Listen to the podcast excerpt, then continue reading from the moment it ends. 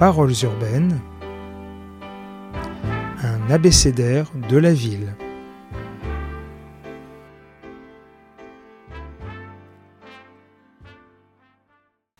A comme Atlas. Bonjour Eric Verdeil. Bonjour. Alors je vais prendre les lignes hautes du CV parce que c'est un peu long. Mais pour faire court, donc vous êtes géographe, urbaniste, professeur à Sciences Po. Je pense que vous enseignez aussi à l'école urbaine. Bien sûr.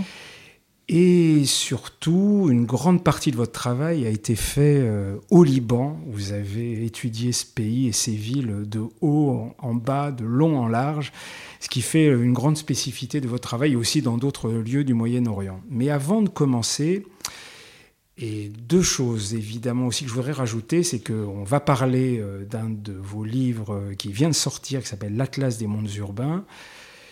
C'est un peu l'objectif de la lettre. Mais avant qu'on se lance là-dessus, ce qui m'intéresse, c'est de savoir c'est quoi la géographie urbaine et je vais être un peu provocateur, ça sert à quoi? Alors, euh, bon, la, question est, elle est vaste euh, et elle a reçu euh, de nombreuses tentatives de définition de la part de, différents, de différents auteurs, parce que finalement, c'était pas le, la ville, c'était pas le lieu naturel de la géographie, en particulier pour la géographie française.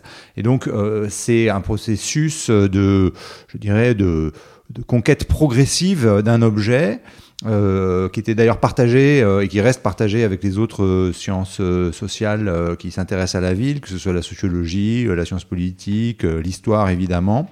Et voilà, donc dans ce contexte-là, je dirais que la géographie urbaine, elle a progressivement fait se connecter deux objets. si on prend la, tradition française, c'est une, vision de, j'allais dire, des villes dans l'espace et donc euh, avec une, analyse portant sur soit la relation entre la ville et son environnement rural, soit euh, les relations entre les différentes villes entre elles. Et puis euh, une deuxième tradition qui s'est intéressée à l'espace urbain en lui-même, la manière dont cet espace urbain s'est constitué, s'est différencié, s'est transformé.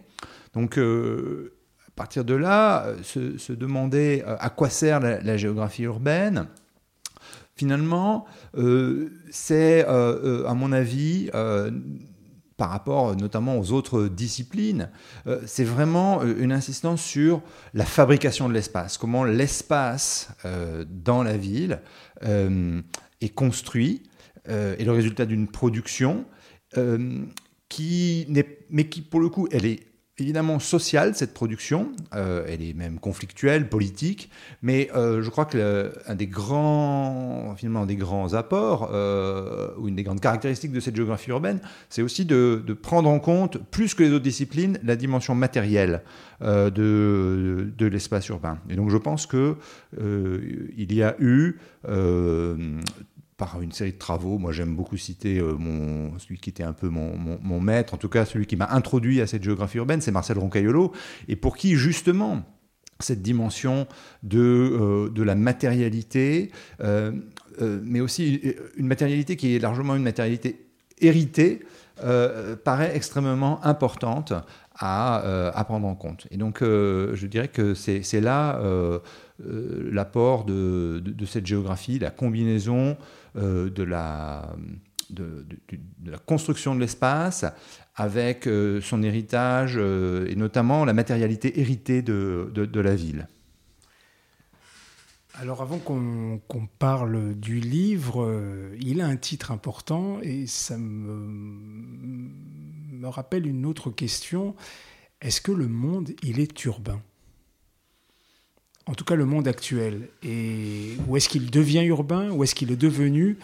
Et peut-être c'est aussi l'occasion de voir, évidemment on y va un peu, un peu rapidement, mais comment il est devenu urbain? Alors, tout d'abord, euh, bon, lorsqu'on a commencé à réfléchir à cet atlas, euh, bon, l'idée c'était de faire un atlas de la ville, euh, des villes. La, la, demande de, de l'éditeur était un peu imprécise par rapport à ça. Il y avait évidemment une réflexion sur les villes et la mondialisation.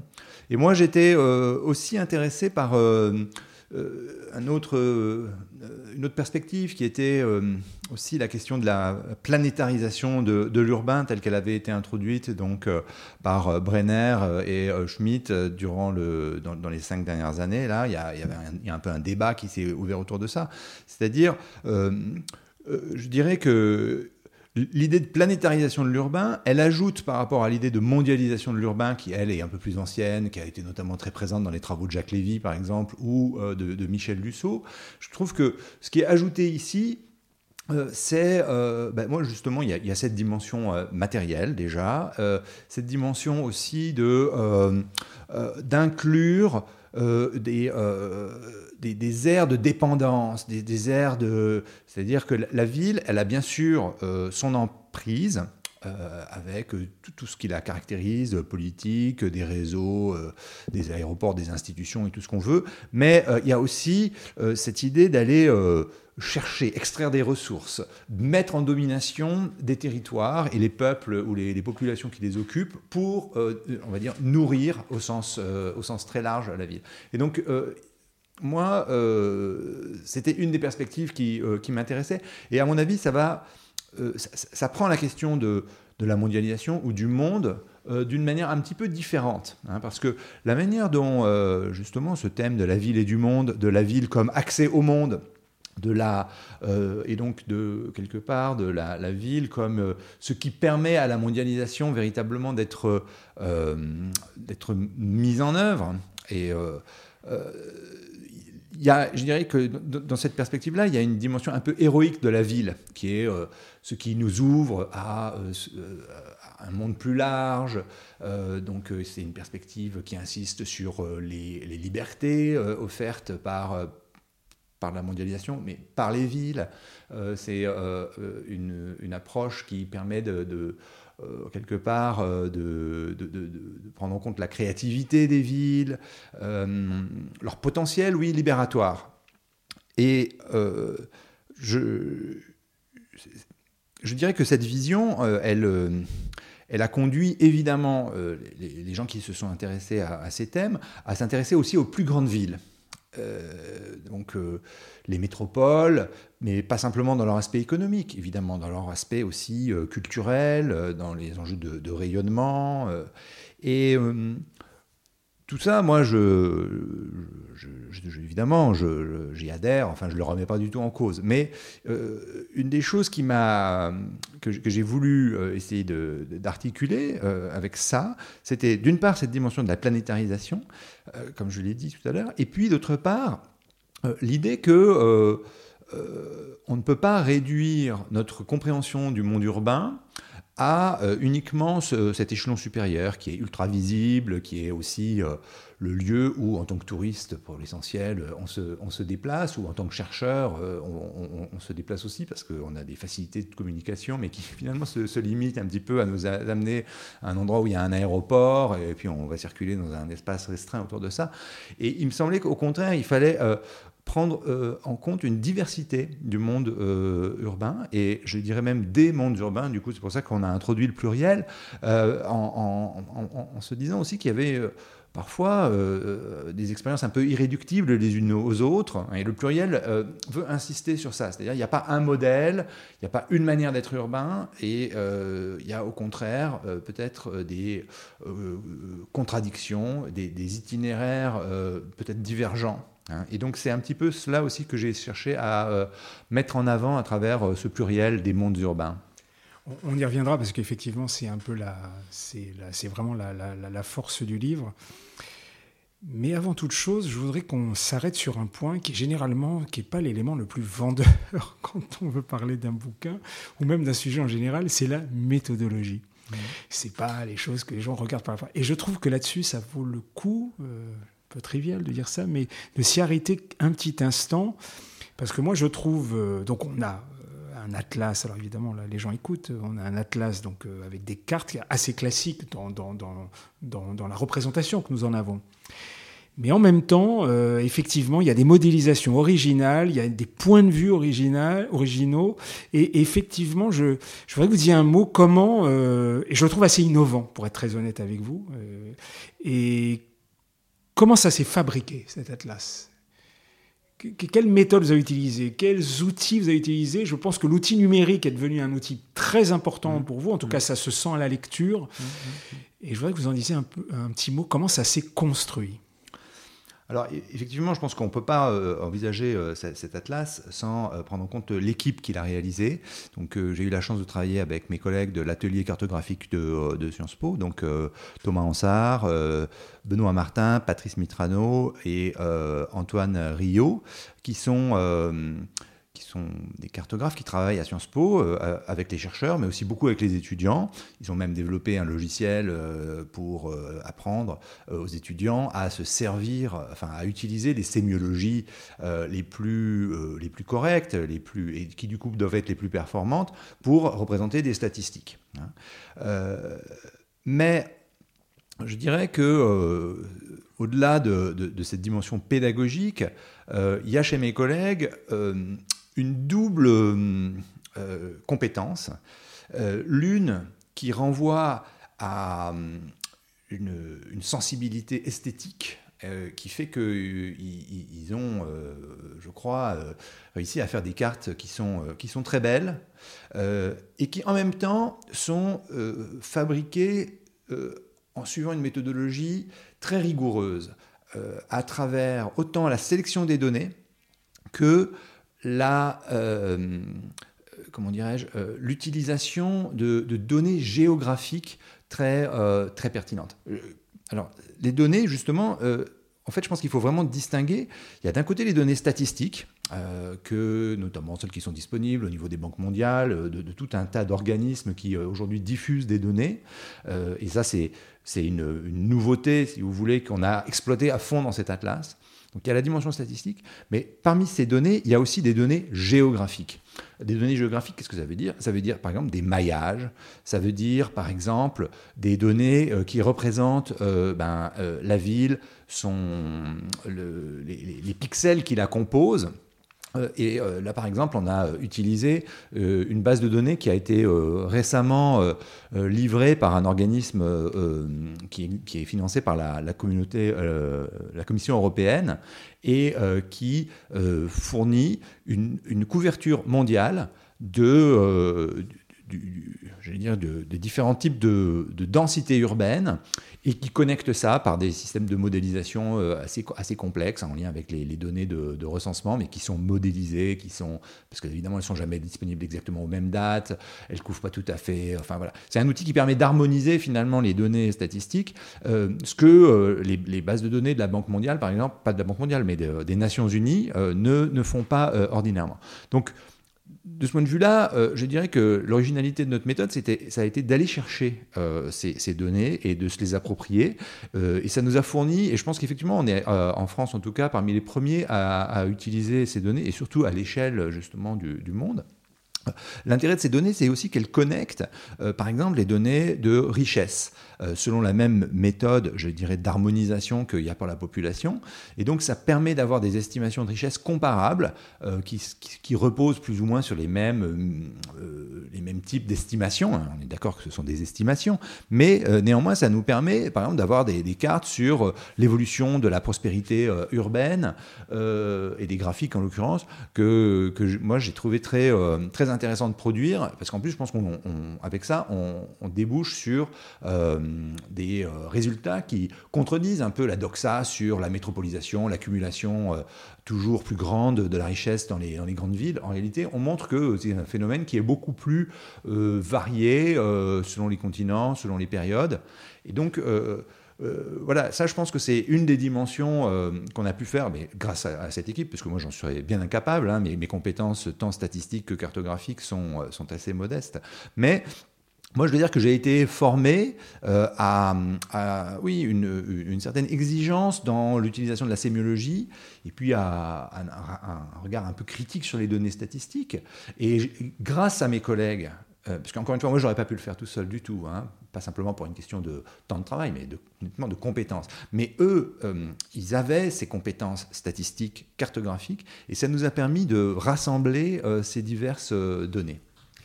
Et j'insiste, c'est même parfois assez spectaculaire. Alors, l'Atlas est très très riche, il a cette force de vouloir se rendre grand public, on ne va pas pouvoir parler de tout, j'ai sélectionné trois thèmes. Et le premier, c'est, je trouve que ça donne vraiment le ton de la façon dont ça a été modélisé, c'est une thématique qui s'appelle accélération, et vous racontez de façon cartographique et géographique un processus historique et euh, dont une thématique évidemment qui est importante, et ça vaut le coup d'y revenir un petit peu parce que on essaye d'être un peu pédagogue, euh, qui montre comment on est passé de la ville à l'urbain. Alors, Éric Verdeil, voilà ma question. Comment est-on passé de la ville à l'urbain? Bon, alors ça, c'est, euh, je dirais, cette thématique, cette manière de formuler cette, cette transformation n'est pas nouvelle. France, par exemple, euh, moi j'ai été l'élève de, Françoise Choet, euh, que, j'avais comme professeur lorsque j'étais à l'Institut français d'urbanisme, et elle avait, dès 1994, insisté sur, sur cette transformation. L'urbain, pardon, la ville, c'est une entité, je dirais, discrète, c'est-à-dire une, entité bien isolable, à la forme bien identifiable, généralement entourée de remparts ou en tout cas avec des limites morphologiques euh, relativement euh, nettes. Euh, et c'est aussi, notamment dans la manière dont elle pense la ville, une communauté, une communauté politique. L'urbain, c'est ben, le, résultat d'une transformation technologique, c'est l'introduction des réseaux qui vont déformer la ville par la mise en relation justement avec des espaces environnants ou d'autres villes. Et euh, euh, à travers ce, changement morphologique se joue aussi un changement, euh, on va dire, d'échelle, qui fait que l'espace qui était qu'on pouvait arpenter à comment dirais-je, à, pied d'homme, hein, véritablement, n'est plus référé au corps humain, euh, mais euh, prend euh, une autre dimension, suppose donc d'autres formes d'énergie pour, pour la mobilité. Et puis, dans ce processus de transformation, il y a également une mutation politique très importante. Euh, qui euh, justement euh, rend le pouvoir dans la ville beaucoup plus complexe. Et donc tout cela, toutes ces transformations, c'est finalement ce qu'elle appelle le règne de l'urbain. Alors, je n'adhère pas forcément à tous les détails de, de, ce qu'elle dit, mais il me semble que globalement, il y, a, il, y a, ici une intuition très forte qui a été d'ailleurs reprise ou peut-être exprimée auparavant par, d'autres, tout un tas d'autres personnes. Alors, cette transformation-là, euh, nous, nous, dans l'Atlas, euh, je ne crois pas que j'ai cité d'ailleurs le nom de, François Chouet euh, que j'évoque là spontanément avec vous, mais par contre, on a essayé de justement d'identifier euh, un certain nombre de données qui nous ont permis de partir de ces, euh, de ces micros, euh, ou de ces petites villes, parce que c'était globalement des petites villes, même si il y a eu Rome, même si il y a eu Alexandrie ou Bagdad ou certaines villes chinoises qui ont aussi été des, des, très grandes villes, c'est-à-dire qui ont approché le, le million d'habitants. Mais pendant très longtemps, on est resté comme ça à des tailles finalement relativement limitées. Et puis, euh, bon, euh, des phénomènes euh, économiques, des technologiques liés à, la transformation de la navigation, à la domestication de l'énergie, du, charbon, la vapeur, et puis des phénomènes politiques, la colonisation. qui passe aussi par une domination technologique des, armes qui permet justement de construire ces, domaines coloniaux, va, conduire à cet premier changement d'échelle euh, et, on voit bien que c'est à la fois euh, technologique, économique, mais aussi politique, hein, j'insiste là-dessus. Et euh, finalement, on, a une accélération, c'est-à-dire que ça, on peut estimer que cette transformation coloniale, ça commence vers le XVIIIe siècle, et puis il y a une accélération qui, aujourd'hui, fait que depuis 1950, malgré la décolonisation, ce, mouvement de, de l'urbain s'est élargi et même a, gagné de nouveaux domaines. C'est-à-dire qu'aujourd'hui, les régions qui sont les plus grandes régions urbaines du monde, ce sont des régions en Asie, alors que ça correspond aux anciens deltas, enfin ils sont toujours des deltas, mais c'est des deltas qui sont, sont, devenus complètement urbanisés ou caractérisés justement par un mélange de de fonctions urbaines, de fonctions agricoles, d'espaces de, communication avec des densités euh, très très importantes. C'est ce qu'on appelle parfois les Desakota euh, en prenant, euh, en généralisant un, nom local, enfin un nom forgé par euh, le, géographe canadien McGee pour parler de euh, village-ville, en fait, euh, dans le cas de, Jakarta. Hein. Et donc il y a une sorte de, de, généralisation d'un nouveau mode d'urbanisation. Et aujourd'hui, on parle de Desakota pour le delta du Nil, la région de Lagos. donc on voit que on, a aussi, à travers cette accélération, c'est aussi un, un changement, euh, un décentrement géographique euh, extrêmement important. Alors, ce, qui, ce, qui ce qui on va juste finir sur ce point. À un moment donné, vous montrez euh, la rupture, une carte, presque une forme de changement de paradigme. Je ne sais pas si le mot est adapté, il sera plus adapté peut-être un peu plus loin. Mais, et c'est ça qui est assez bluffant dans la carte, c'est que les premières cartes montrent le temps long, au final, ce que vous venez décrire après tout la ville, et puis après d'un coup l'ère industrielle, mais tout d'un coup, vraiment, quand on rentre de plein pied dans la deuxième partie du XXe siècle, là, les choses commencent vraiment à, se faire. Et est-ce que là, on peut parler, euh, est-ce qu'on a une nouvelle hiérarchie au final? C'est-à-dire qu'on avait la ville, l'urbain, est-ce que c'est pas autre chose encore? Ou on est encore dans l'urbain? Ces formes de mégapoles. Euh, Mangin appelle ça des métapoles. Enfin, il y a beaucoup de gens. Euh, et en fait, on voit bien qu'on a du mal à cerner euh, de ce que pouvait être Londres à une époque. On disait, on ne sait jamais où s'arrête Londres. Et là, maintenant, on ne sait jamais où s'arrête l'urbanisation en général. Oui, alors, je dirais que on a effectivement euh, euh, un, double changement d'échelle.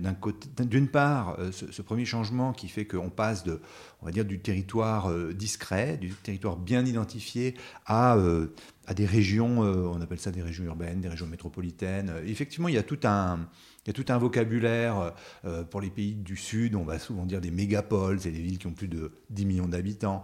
bon, on se rappelle que Gottman avait parlé de mégalopole pour évoquer quelque chose d'encore différent, mais qui, qui en même temps euh, touche à ça, c'est-à-dire des organisations fonctionnelles avec des centres euh, différents et euh, qui ont leur propre autonomie et en même temps une logique de région, de très grandes régions urbaines. Et là aussi, c'est un thème, c'est un, mot qu'on a essayé d'appliquer à la mégalopole japonaise, à la région centrale européenne, à l'Europe rhénane, mais en faisant parfois un saut jusqu'à Londres, etc. Donc il y a j'allais dire, euh, là, mais on, est dans une logique d'extension euh, d'échelle géographique. Et en même temps, ce que je trouve, euh, ce qui peut-être pourrait brouiller cette notion d'urbain, c'est le fait que l'urbain, justement, est devenu mondialisé ou, planétaire. C'est-à-dire qu'on on, est au-delà des logiques de continuité et on est dans des logiques aussi de, bah, de mise en réseau par l'économie, euh, par les transports, par les mobilités, aujourd'hui par les mobilités informationnelles. Et. Euh, donc ça, euh, ça fait partie de cette grande accélération et quelque part, ça conduit effectivement, en un sens, à déterritorialiser l'urbain. Et peut-être que Ici, peut-être qu'on pourrait émettre l'hypothèse, comme vous le suggérez, qu'on on change encore de quelque chose. C'est-à-dire que, bon, moi, je n'irai peut-être pas jusque-là, et surtout, même si on, je reconnais l'intérêt d'analyser cette mise en relation des espaces urbains, il me semble qu'en même temps, il ne faut surtout pas dé, euh, déspatialiser, dématérialiser ces espaces euh, qui sont de plus en plus importants, même si à l'échelle de la planète, ils ne représentent qu'une fraction euh, faible, hein, on, dit parfois que c'est 3%, 4% ou 5%, je ne sais plus. Tout dépend en fait de la manière dont euh, on, le, euh, on le calcule et sur les franges et est-ce qu'on prend ou pas en compte les espaces euh, interstitiels. Mais bon, peu importe. En tout cas, on est les zones qui sont effectivement occupées par les villes sont de toute façon des zones minoritaires. Mais par contre, il y a euh, à travers euh, les formes de domination, euh, par exemple sur l'agriculture, sur les ressources d'énergie dont je parlais tout à l'heure, il y, a effectivement d'autres formes d'arraisonnement qui conduisent à identifier un territoire plus large. Donc vous voyez, il y a à la fois ces, connexions entre villes à très grande distance, avec un peu ces, écheveaux que, que, l'on peut représenter aussi avec des, projections un peu différentes, des, projections euh, centrées sur pôles par exemple. Mais il y a aussi ces relations à distance qui relient non pas des villes entre elles, mais des, dire, des villes à des espaces ressources. Euh, et ça aussi, c'est quelque chose euh, qui euh, contribue à brouiller cette notion d'urbain parce que, voilà, d'une certaine manière, c'est ce que disait Brenner, par exemple, que perd la distinction urbain-rural. Hein. Alors, voilà, je pense que Ceci, c'est vrai jusqu'à un certain stade, puis ça dépend de la, perspective euh, d'analyse que l'on adopte. Mais euh, effectivement, il y a euh, en tout cas ces, formes d'arraisonnement, on pourrait dire, qui sont intéressantes à, analyser, qui changent la nature de, l'urbain. Ce qui, ce qui, est aussi assez plus qu'intéressant dans l'Atlas, c'est que il y a, cette, double dimension, hein, espace-temps, mais vous y rajoutez, je n'ai pas le souvenir d'avoir vu ça souvent, on va dire un ensemble de pratiques qui se jouent dans la ville, on va dire vie urbaine, mode de vie, on l'appellera comme on veut, et surtout vous, ajoutez, je dirais, des nouvelles réflexions qu'on n'aurait pas vues dans un atlas il y a dix ans ou même dans la recherche urbaine en général. je prends un, exemple précis, c'est la question du genre et de la ville, et c'est d'autant plus intéressant dans l'atlas, c'est que le cas utilisé, c'est la ville de New Delhi. Mm-hmm. Alors, Première question déjà sur la thématique. Est-ce que euh, il paraissait évident maintenant, c'est-à-dire que dans la, comme une couche de millefeuille, de rajouter cette complexité euh, Moi, je pense que oui, mais mon avis est dérisoire. De, de, dire que maintenant, dans, la, dans le regard spatial et cartographique des mouvements des gens dans la ville, euh, il était pour vous évident de. Il y, en a d'autres, hein, mais je prends celui-là, euh, parce qu'il est un peu parlant et un peu d'actualité, euh, de, rajouter ces couches-là pour comprendre eh ben, une nouvelle cartographie de la ville. Ou proposer une nouvelle, plutôt, une nouvelle cartographie de la ville. je pense que la, question du genre est une question qui, qui est montée dans l'agenda des, sciences sociales, et en particulier pour, pour analyser les villes. Et le fait qu'on l'utilise aujourd'hui dans un atlas montre que quelque part, euh, cette notion euh, fait partie aujourd'hui euh, des, perspectives classiques, je dirais incontournables d'analyse de la ville. Alors effectivement, ce n'était peut-être pas le cas il y, a, il y a 10 ans ou il y a, ou il y a 15 ans. voilà. vous savez, il y a un autre atlas qui est paru en même temps que, que, le nôtre, l'atlas des villes mondiales. Et eh bien, de manière très intéressante, ils ont justement une double page sur l'espace public euh, comme un lieu euh, non pas ouvert, euh, qui serait le lieu de, de, comment dire, qui incarnerait l'urbain par excellence, mais comme nous. Et ils ont pris le même exemple. Enfin, ils ont pris plusieurs exemples, mais il y a, y a New Delhi, il y a Delhi dedans, parce que c'est pas New Delhi, c'est Delhi. Et pour justement montrer l'espace public comme comme un enjeu, un espace finalement contesté et objet de, objet de lutte. Hein. Et euh, je trouve que cette convergence, est assez, euh, elle est assez euh, symptomatique du fait que oui, c'était presque une évidence d'inclure ce thème-là dans, dans, l'Atlas. Alors, de prendre ce cas de cette ville d'Élie, c'est aussi de montrer que c'est pas qu'un problème uniquement d'occidentaux. C'est-à-dire qu'on voit bien, et la, carte, elle prend un peu de temps à la comprendre. Hein. Il faut être très honnête, parce qu'elle est complexe, elle est incroyablement riche. Ça tient sur une page, hein, il, faut, faut, le signaler. Mais euh, ça, ça, enchaîne une nouvelle question, c'est que de voir dans des cultures quand même différentes de la culture occidentale, est-ce qu'en voyant euh, l'occupation de l'espace euh, à travers ce biais qui est la question du genre, est-ce qu'on n'assiste pas quand même à, parce qu'il y, a des effets de contradiction dans, votre livre, puisqu'il veut montrer aussi la diversité des situations, et en même temps, on voit une normalisation des situations. C'est la question du genre qu'on voit à Delhi. Ce que montrent les statistiques et la cartographie, on pourrait le reproduire dans, des villes d'Europe ou même euh, entre guillemets dites occidentales. Est-ce que c'est pas aussi un marqueur, euh, je dirais, d'une planétarisation standardisée, pour être un peu provocateur?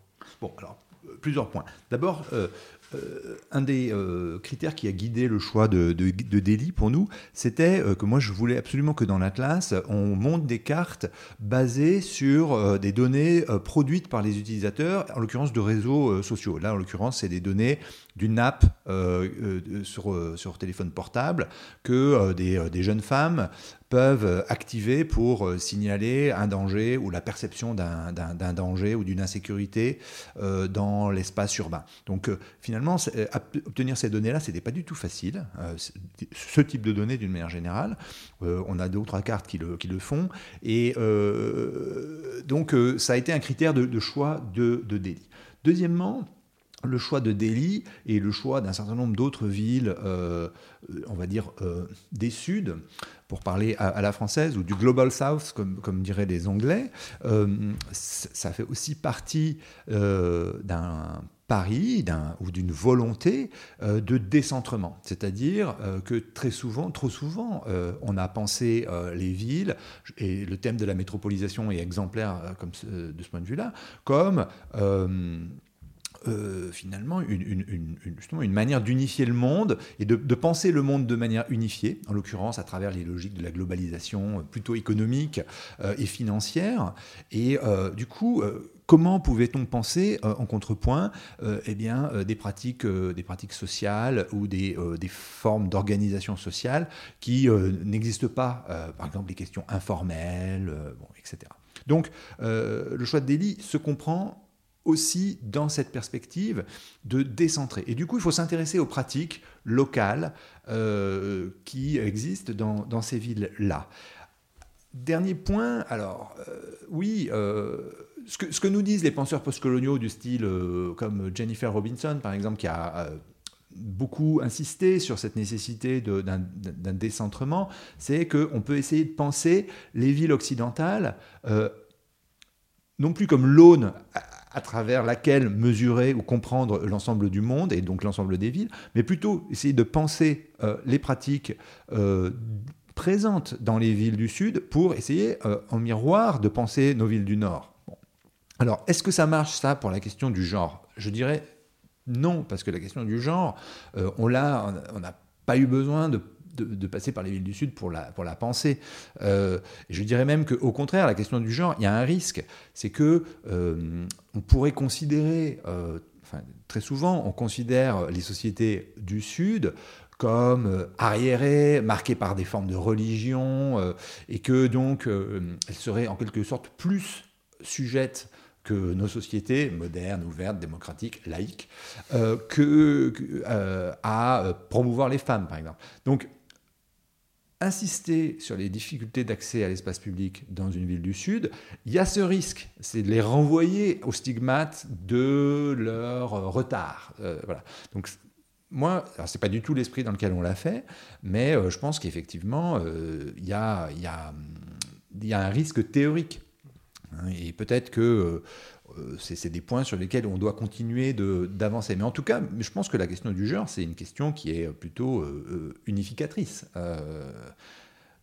Et en l'occurrence, ce qui est intéressant, c'est que ce sont des femmes donc de Delhi qui utilisent une app, alors c'est plutôt des femmes de classe supérieure, hein, même s'il y a une diversité, euh, qui utilisent une app pour euh, signaler euh, les difficultés qu'elles observent ou qu'elles rencontrent dans leur accès à, l'espace public, dans leur pérégrination dans l'espace public.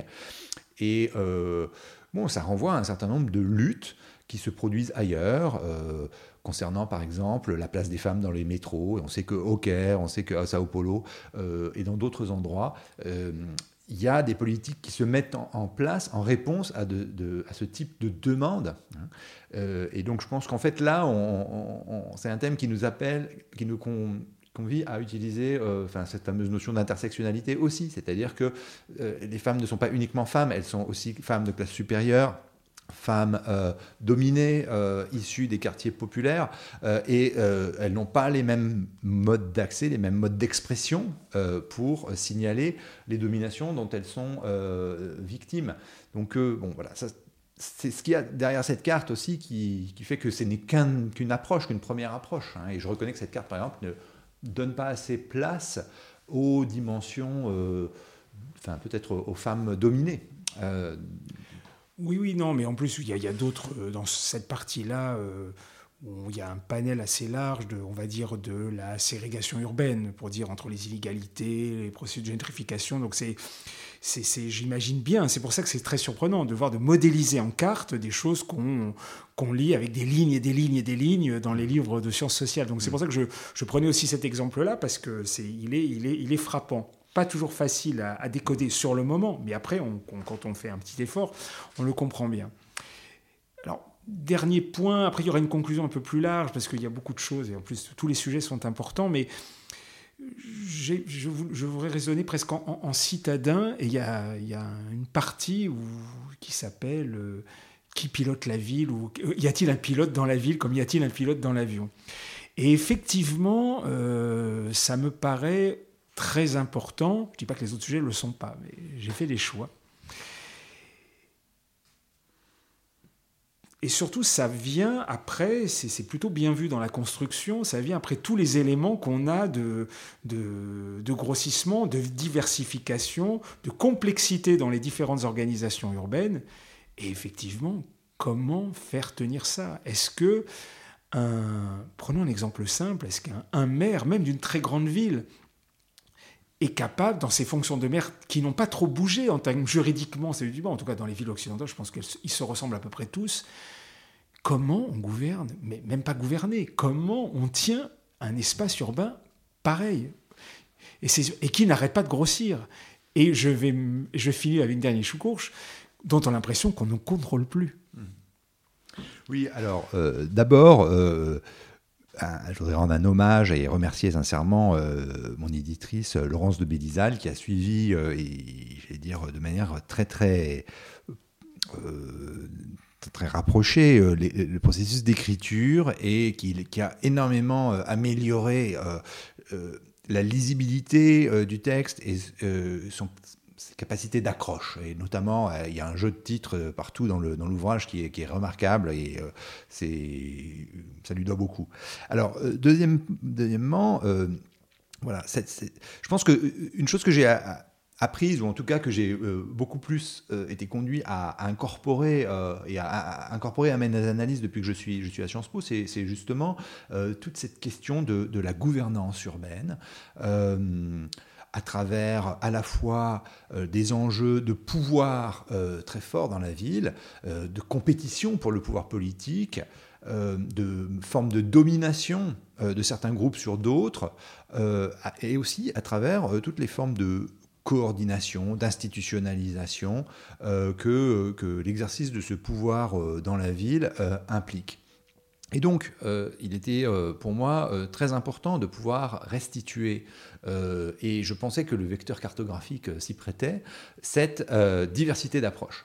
Et donc, L'idée, c'était par exemple que l'on ne devait surtout pas penser la ville euh, uniquement dans sa dimension bah, d'autonomisation euh, par rapport à l'État, mais au contraire, euh, dans des logiques qui impliquent très souvent une, subordination à l'État, et en tout cas des formes de coordination permanente et qui varient selon les sujets avec l'État. Et c'est un petit peu ça qu'on a essayé de faire dans cette, dans cette forme de conclusion, en choisissant des exemples variés assez contrastés et certains même assez extrêmes. Euh, par exemple, on a l'exemple de la production du désordre politique à, comment dire, à Karachi au, Pakistan, en appuyant sur les travaux de, mon collègue Laurent Gaillet, euh, pour montrer que euh, finalement la, violence, la violence armée dans l'espace urbain, euh, est euh, à la fois très importante, mais qu'elle ne doit pas être prise comme euh, le signe d'une anarchie, parce qu'elle est quelque part régulée, notamment justement par les, relations avec,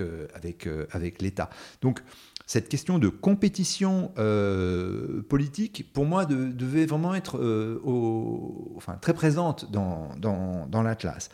Alors, en insistant comme ça sur la compétition, sur la violence, le risque c'était peut-être effectivement de ne pas euh, donner suffisamment, euh, rendre suffisamment justice au fait que malgré tout, euh, quelque part, des formes d'ordre émergent, parfois se stabilisent, pas toujours très longtemps, hein, et puis surtout, sachant qu'il n'y a, pas une recette. Et pourquoi? Parce que finalement, les citadins sont différents partout. On ne gouverne pas Fribourg, euh, Freiburg en Breisgau, donc la ville verte modèle européenne, comme on gouverne Karachi, ou comme on gouverne euh, on va prendre une autre petite ville que dont j'ai développé le cas dans l'Atlas, euh, la ville de Zahle au Liban, euh, qui est aux prises avec une immigration de réfugiés syriens très importante et qui n'arrive pas à fournir d'électricité ou, enfin, pour le coup, qui arrive un peu à fournir de l'électricité, mais par contre qui n'arrive pas du tout à résoudre les problèmes de déchets. Bon. Et à chaque fois, il me paraissait intéressant de montrer quelle est la part de la compétition politique? Quelle est la part des arrangements institutionnels qui peuvent permettre ou au contraire parfois ne, rendre impossible euh, la conclusion d'accords pour résoudre ces problèmes? Et puis aussi, quelle est la part de euh, l'informel euh, et du non-dit? Et c'est ce qu'on voit avec Karachi et le cette violence euh, a priori euh, terrible, avec euh, beaucoup de citadins qui sont, qui sont morts, qui sont assassinés, des émeutes qui tournent au vinaigre, l'armée qui arrive et qui réprime violemment. On a l'impression de, la guerre civile en ville. Et en même temps, Laurent Gaillet nous apprend, et on essaye de reprendre un peu son analyse dans la cartographie, que, que finalement, ça peut pas, il peut y avoir des cycles de violence, mais que en fin de compte, un certain ordre urbain, malgré tout, réussit à prévaloir. Et donc c'est un petit peu cet ordre urbain caché, euh, au-delà euh, de ce tumulte, que l'on a aussi essayé d'identifier dans l'Atlas. Alors, vous montrez aussi, bon, il y, a différents points sur cette question. On voit bien, euh, malgré tout, que un certain nombre de choses échappent, on va dire, à l'acteur public que j'oserais appeler traditionnel, tel qu'on l'a connu. Alors, on a l'exemple un peu classique de ce que rappelle le public privé, mais il y a un, chapitre qui montre très bien, euh, parce que si on a lu, et je pense que ça vaut le coup de lire la classe dans sa continuité, parce que généralement on passe d'un chapitre à l'autre, et, ce qui est normal, hein, c'est plutôt agréable aussi de ces questions, mais quand on fait cet effort-là, on voit bien dans quelle complexité est la situation, et surtout de gérer, on va dire, je vais employer ce mot-là, en temps réel presque, des enfin, énormément de, de circonstances. Et on voit bien que l'acteur public euh, est un peu trivial et sec, pour faire court. Et donc, l'opérateur privé sur une fonction précise, avec les moyens colossaux, on ne va pas rentrer dans la, puissance du néolibéralisme qui pénètre ces territoires, fait qu'effectivement, euh, il sera toujours, il aura toujours un temps d'avance, il, sera toujours presque facile d'accepter ces services-là. Donc ma question, elle est d'ordre, entre guillemets, démocratique. Alors je suis très prudent avec ces mots-là, mais est-ce que le citadin, en fait, voilà, c'est plutôt ça, euh, avec ces nouvelles formes d'organisation, via le biais des élections ou autres, est-ce qu'à votre avis, il aura un peu de poids ou de moins en moins de poids pour intervenir ou faire entendre sa voix dans ces nouvelles formes d'organisation urbaine?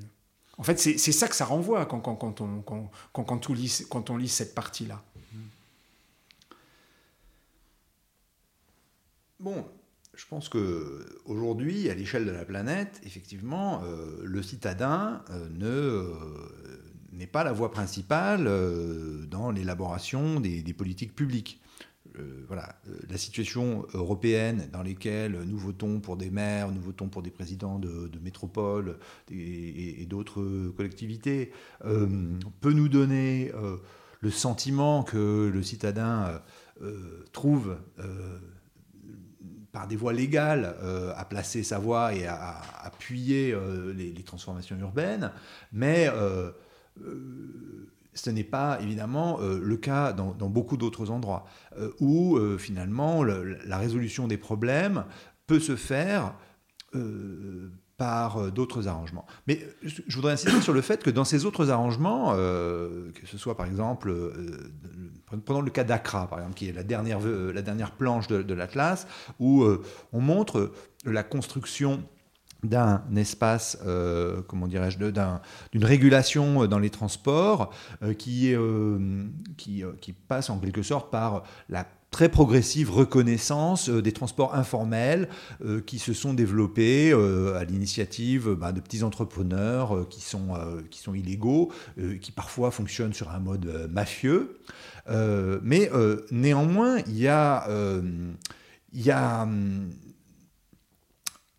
d'abord, il y a paradoxalement, dans un cas comme ça, maintenir et développer ce système se fait en réponse à la demande des citadins. Parce qu'au contraire, les initiatives des gouvernements, euh, même s'ils sont relativement élus dans ce pays-là, euh, sont, euh, sont pas adaptées. Parce que justement, ils ont tendance à suivre des recommandations des grands opérateurs internationaux, de la Banque mondiale, etc. Et ils vont développer des, des modes de transport qui, en fait, euh, ne répondent pas à la demande des citadins. Donc euh, voilà, il faut prendre en compte aussi ces systèmes informels qui permettent de pallier et dans lesquels les citadins sont, sont parfois dominés, euh, sont parfois exploités, mais aussi on répond aussi d'une certaine manière à leur, à leur demande.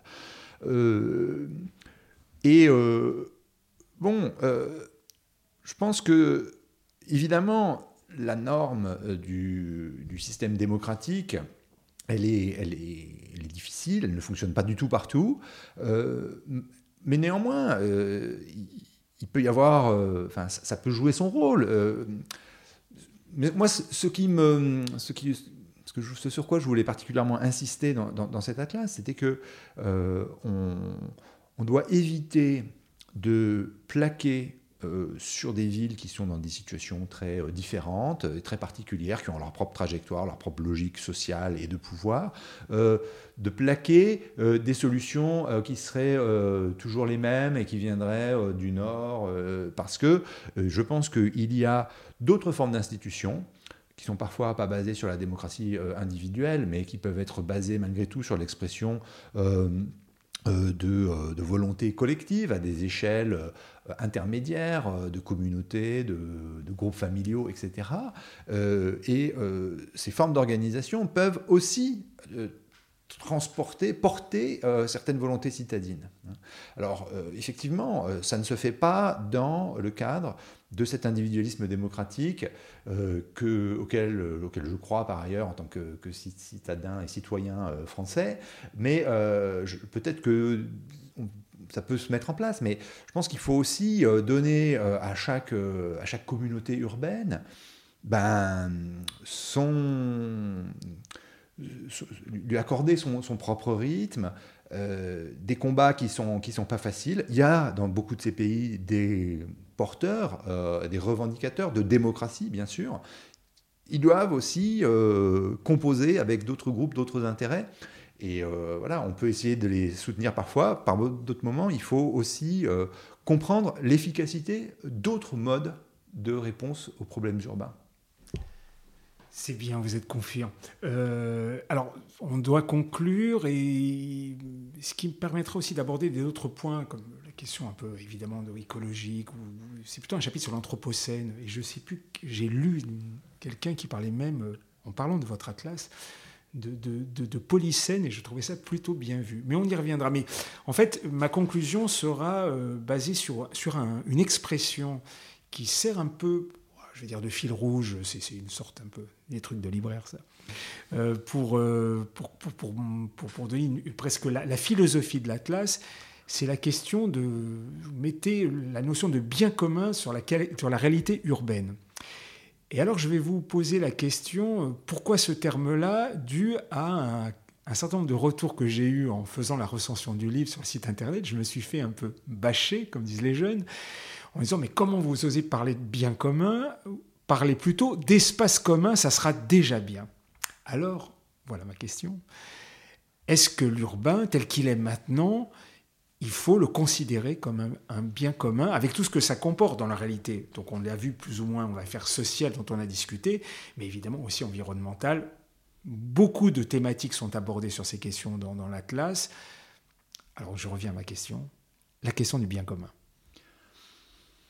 Alors, je dirais que la question du bien commun, euh, pour la ville, euh, elle, se pose peut-être d'abord euh, en tant que, espace social, comme, que malgré tout espace d'une certaine libération ou d'une certaine autonomisation des individus par rapport à des formes d'oppression collective et comme espace de créativité.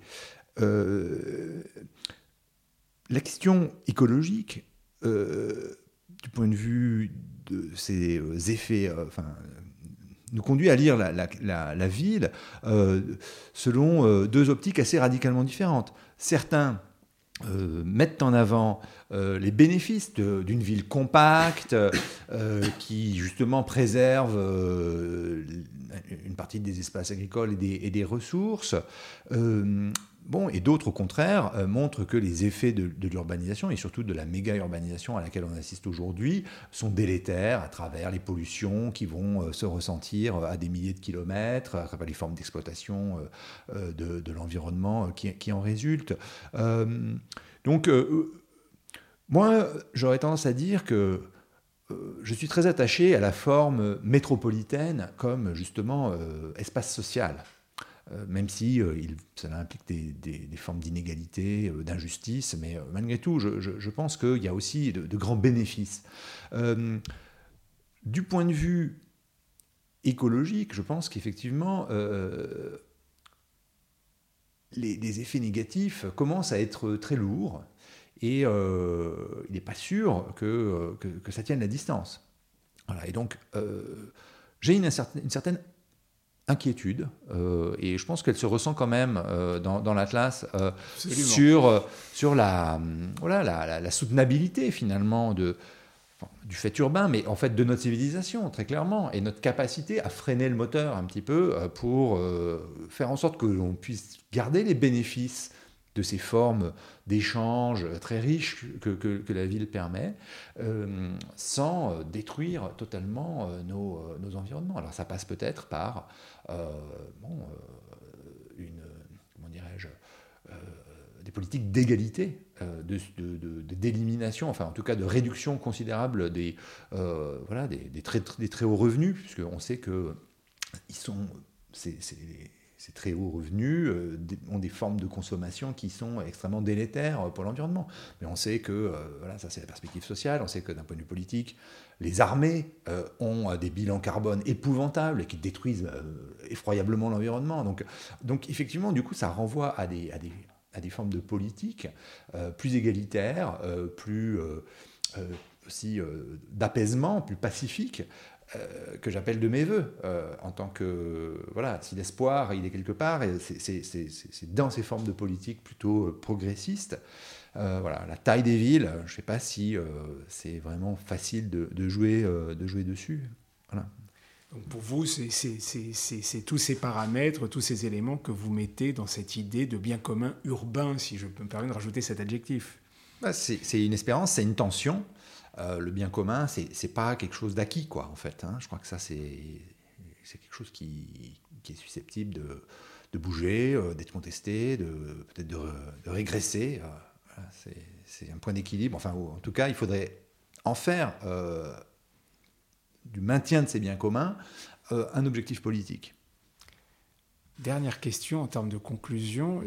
En lisant votre livre, il y a, ça m'a rappelé un, un, article très célèbre du grand Georges Simmel, qui racontait, euh, dans un article que beaucoup d'étudiants et beaucoup ont lu, qui s'appelle Métropole et mentalité. Alors je pense qu'il, quand il débarque dans la grande ville, il voit ce truc-là et, il s'aperçoit de beaucoup de choses, dont euh, l'attitude du citadin. Et il a ce concept assez génial euh, de l'attitude blasée. En disant que voilà, c'est, tellement énorme l'information qui nous tombe dessus. Mmh. En principe, on va être blasé, après on fait le tri.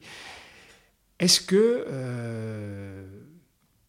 est-ce que c'est cette prédiction ou cette constatation, on sait qu'elle est plus complexe, est-ce qu'au final, j'ai l'impression qu'il y a un retour, la, route tourne.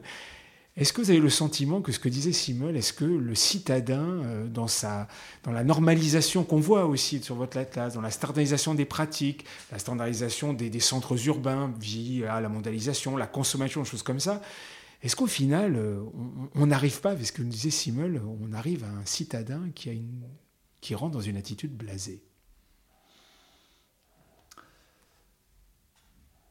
Bon, Simmel, il parlait euh, à propos de Berlin, euh, et euh, je pense que ça repose ça, un peu le problème de... il a écrit ce papier en 1903. Hein. oui, je, non, dire, mais, mais, bien sûr. bon, je, ma réaction serait d'être assez, de ce point de vue-là, warning post-coloniaux. Quoi. Attention, voilà, Simmel, il parle à propos de l'urbanisation et de la métropolisation de, l'Allemagne dans le contexte de la révolution industrielle. Euh, bon. on a parfois un peu trop généralisé les, premiers acquis de la sociologie européenne ou de la sociologie américaine pour en faire des clés de lecture et transposer les résultats à une échelle plus large. On peut retrouver peut-être euh, dans euh, les, classes moyennes, supérieures, montantes de, des pays émergents euh, certaines pratiques qui, et certains, peut-être certains sentiments qui, renvoient à ce que ce qu'évoquerait peut-être Zimmel, mais il me semble qu'il faudrait il faudrait faire des efforts de géographie et de sociologie urbaine très décentrés pour essayer de, vraiment comprendre les sentiments des citadins de Delhi, de euh, Zahle, euh, de Accra et euh, de Sao Paulo ou de tant d'autres villes dont on parle dans cet atlas, pour éviter de euh, reproduire ou de vouloir plaquer euh, une certaine expérience historique sur des situations euh, et j'allais dire sur des rêves très, très divers. Laissons à ces citadins leurs rêves et voyons ce qu'ils nous disent de leurs rêves. Bah, ça, c'est une belle conclusion. Eh bien, merci à vous de nous avoir accordé un peu de temps et je dis aux gens ben, à bientôt sur cette antenne. Merci à vous. Merci beaucoup. Paroles urbaines, un abécédaire de la ville.